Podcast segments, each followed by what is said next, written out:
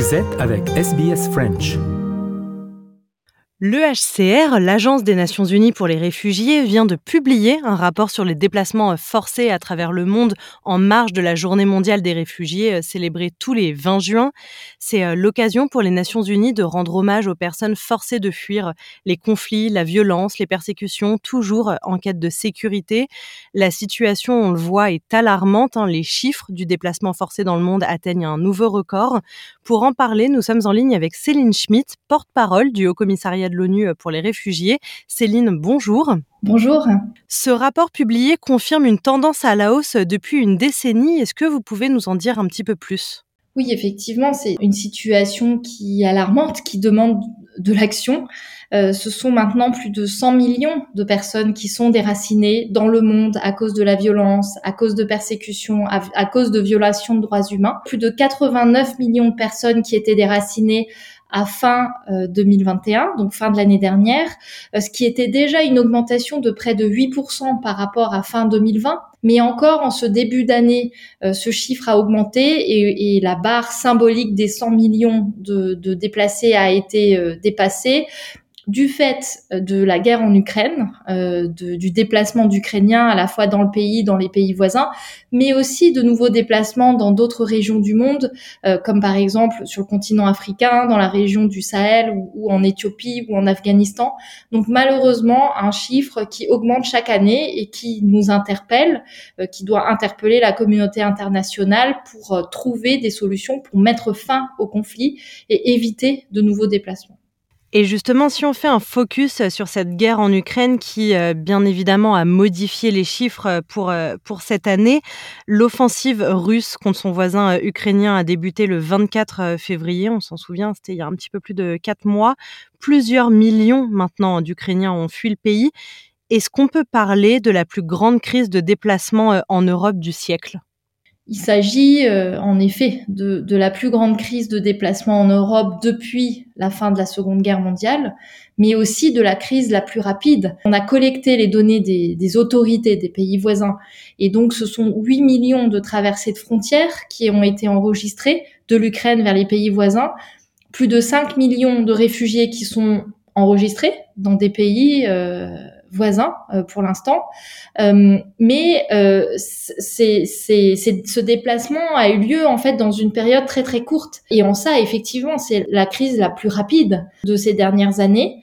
Euh, certains jours, par exemple, il y avait plus de 100 000 personnes qui traversaient la frontière entre l'Ukraine et la Pologne. Ensuite, les, les chiffres ont été moins importants, mais même euh, quand on parlait encore de 20 000 personnes qui traversent une frontière par jour, ce sont des, chiffres énormes euh, et qui là encore demandent euh, rapidement une action d'urgence, mais aussi tout de suite de réfléchir à la protection des personnes et à leur inclusion dans les sociétés dans lesquelles elles arrivent.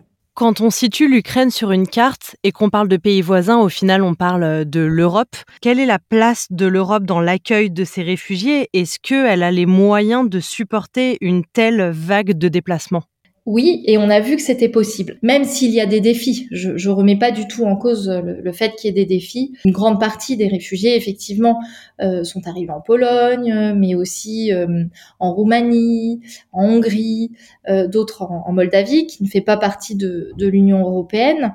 Il y a eu beaucoup de solidarité, à la fois des autorités, les frontières sont restées ouvertes. Il y a une grande mobilisation de la société civile euh, avec beaucoup de personnes qui se déplaçaient, même au niveau des frontières pour apporter de l'aide. Une mobilisation aussi au niveau euh, des États européens, de, de la communauté européenne, avec notamment l'activation d'une directive sur la protection temporaire, qui est une directive qui date de 2001, qui permet euh, une protection temporaire à des personnes sur une base collective si il y a une arrivée importante de réfugiés qui fuient une situation euh, une, une, guerre. Et donc cette protection temporaire a été activée pour les personnes qui fuient l'Ukraine, ce qui leur permet très rapidement de leur accorder euh, une protection euh, légale, enfin juridique, mais aussi euh, d'avoir accès, euh, par exemple, à l'emploi, euh, d'avoir accès à, à, une de, de l'aide sociale. Euh, et donc ça, c'était extrêmement important. Et il y a une mobilisation sous l'impulsion de la présidence française de la de l'Union européenne euh, pour cela. Et donc je disais oui, il y a bien sûr des défis quand, quand des nombres, quand, quand un nombre important de personnes arrivent dans, dans des pays comme on a pu le voir, mais il y a une mobilisation et on a vu que l'accueil était possible. Et, je pense que sur le plus long terme, euh, ce qu'il faut voir aussi, c'est ça, c'est que c'est possible et essayer de tirer en fait les leçons et les bonnes pratiques de ce qui a été mis en place parce que euh, cette situation demande une réponse mais d'autres situations dans le monde demandent aussi des réponses et notamment des crises euh, qui sont plus oubliées, euh, qui sont moins visibles, pour lesquelles il y a aussi eu moins de couverture médiatique, mais qui demandent aussi une action urgente. Mais alors justement, euh, je vais mettre les pieds dans le plat avec cette question. C'est un petit peu la question tabou, mais est-ce qu'il y a un deux poids, deux mesures en termes d'immigration? Est-ce que là, les pays européens sont plus indulgents avec cette immigration qui lui ressemble? Il y a eu beaucoup de solidarité, effectivement. Il y a eu une action. Voyons euh, ce qui a été positif dans, dans, la réponse à cette crise, à cette situation. Voyons euh, ce qui a été mis en place et comment euh, est-ce que cela justement peut, constituer en, fait une leçon sur le fait que c'est possible, mais aussi sur les, les, bonnes pratiques qui ont été mises en place?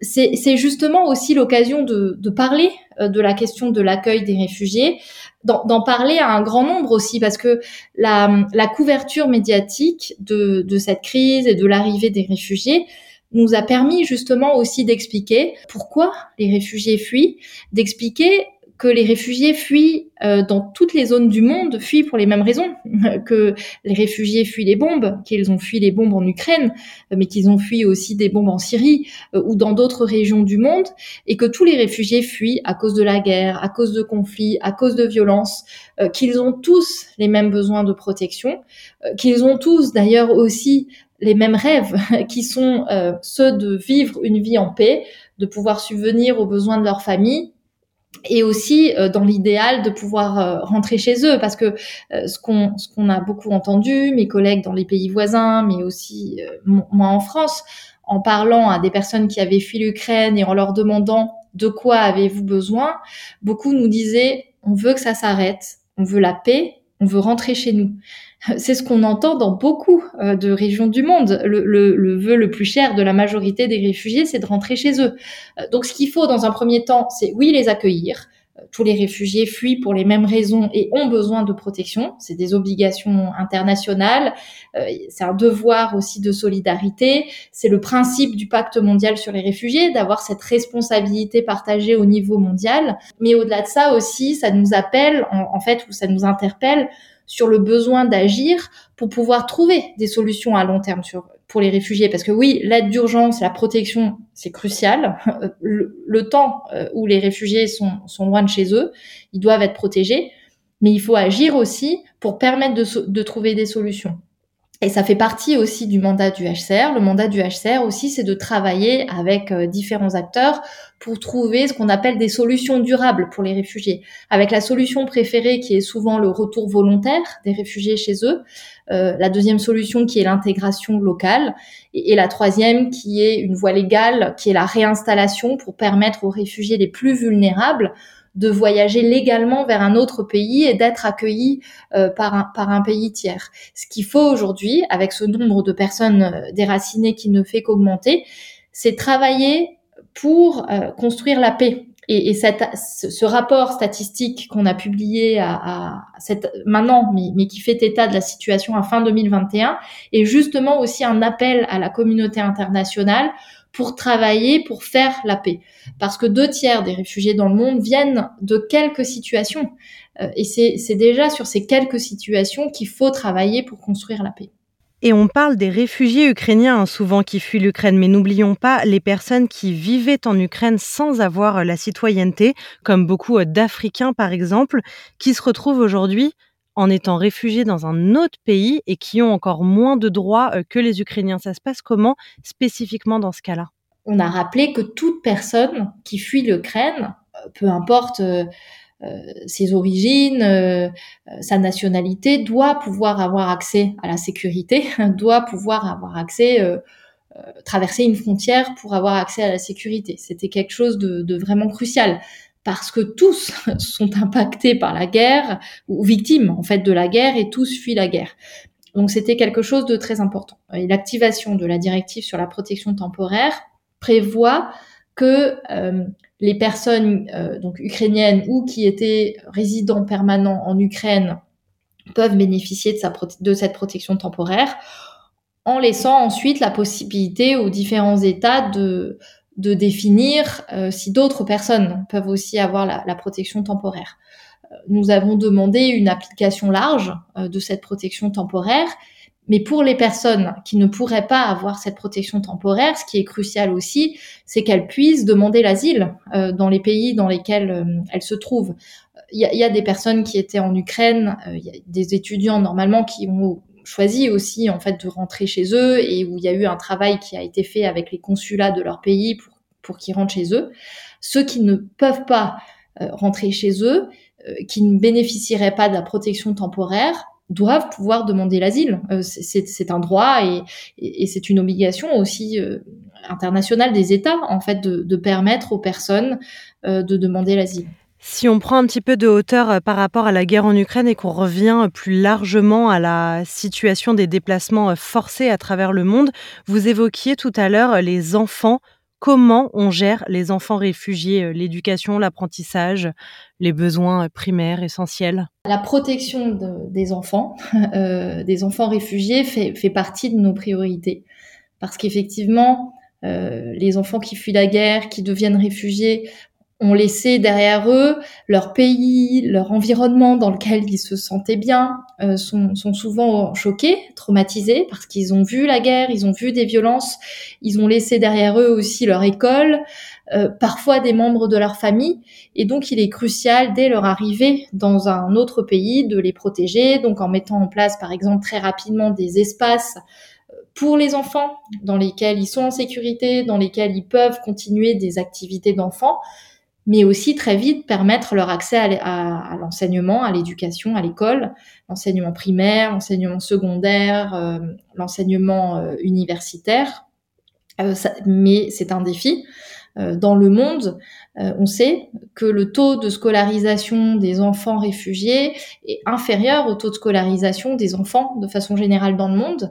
Il l'est déjà au niveau de l'école primaire mais le fossé se creuse euh, pour l'école secondaire. Donc ce sont que 34% des enfants réfugiés qui ont l'âge d'aller à l'école secondaire qui vont à l'école secondaire, alors que la moyenne mondiale euh, est, de près de, 80%. Et puis ensuite, pour l'accès à l'enseignement supérieur, euh, donc c'est-à-dire universitaire, pour l'instant, il n'y a que 5% des jeunes réfugiés dans le monde qui ont accès à, cet enseignement, alors que là aussi, dans le monde, euh, c'est près de 30% des jeunes qui ont accès à un enseignement supérieur. L'accès à l'enseignement, il est crucial parce que c'est l'accès à l'éducation qui va permettre de former ces enfants pour devenir des adultes, contribuer à la société dans laquelle ils sont accueillis, mais aussi peut-être un jour au développement de leur pays, euh, s'ils ont la possibilité de rentrer chez eux. Mais l'école, c'est aussi un espace où les enfants sont sécurisés. Donc, au-delà de l'éducation, ça contribue aussi à leur bien-être, pour leur santé mentale, euh, pour leur développement. Euh, donc, c'est crucial. Et, donc, pour cela, effectivement, ça, doit être une, priorité globale, en fait. et aussi en lien avec les acteurs de développement, parce que très souvent, les enfants réfugiés arrivent dans des zones dans lesquels les enfants ont aussi parfois des difficultés à avoir accès à l'enseignement.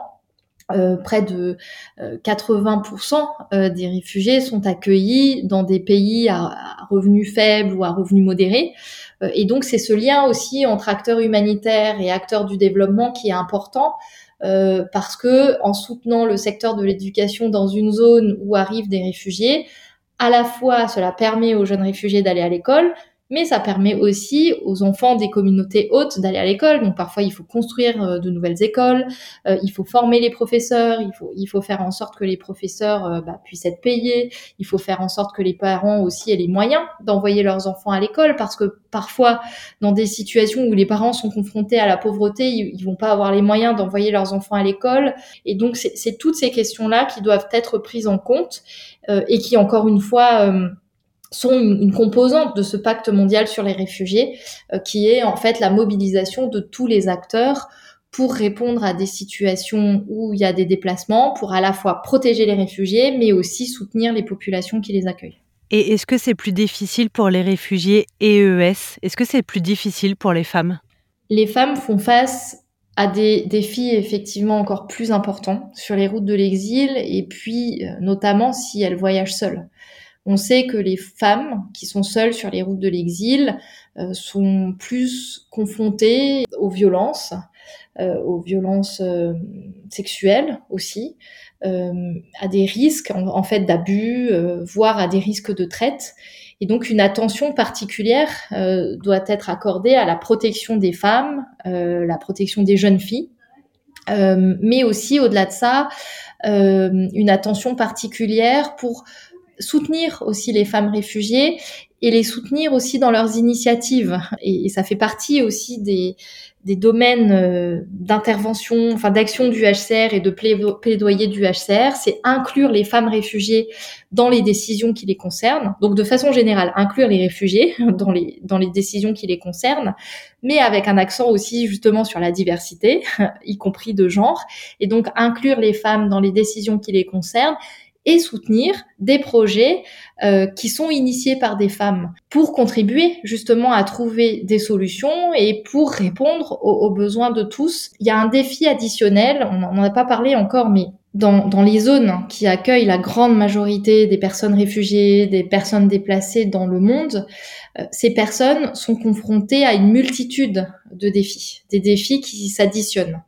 Il y a tout d'abord le défi des conflits, des violences, mais à cela s'ajoute très souvent aussi le défi des effets du changement climatique. Euh, des personnes qui sont déjà touchées par les conflits euh, vont encore avoir à faire face aux effets et des défis additionnels du changement climatique, mais aussi par exemple des effets de la pandémie de Covid, actuellement aussi à un risque d'insécurité alimentaire avec des prix qui augmentent aussi. et donc dans ces situations, par exemple, on peut mentionner le Sahel, où les températures augmentent une fois et demie plus vite que la moyenne mondiale, les personnes dans le Sahel euh, et au Burkina Faso où je me suis rendue en fin d'année dernière euh, font face à une multitude de risques, euh, de la violence, euh, des attaques de, leur village euh, et ensuite euh, les effets du changement climatique et puis les effets du changement climatique qui peuvent aussi avoir un effet d'attiser des tensions ou des conflits. Dans ces zones, il y a parfois encore un effet beaucoup plus important et, et des, des, risques plus importants pour les femmes euh, qui peuvent avoir parfois la tâche de subvenir aux besoins de leur famille, euh, c'est-à-dire de cultiver, d'aller chercher de l'eau. Et donc dans des zones où aller chercher de l'eau est encore beaucoup plus compliqué, non seulement du fait des, des conflits, de possibles violences, mais aussi des effets du changement climatique. Euh, et donc cultiver devient un énorme défi du fait de désertification il faut prendre en compte ces risques particuliers auxquels font face les femmes et, y faire face en, justement incluant les, femmes dans les décisions qui les concernent, mais aussi en leur donnant les moyens euh, de mettre en place des projets euh, pour justement euh, faire face à, ces situations.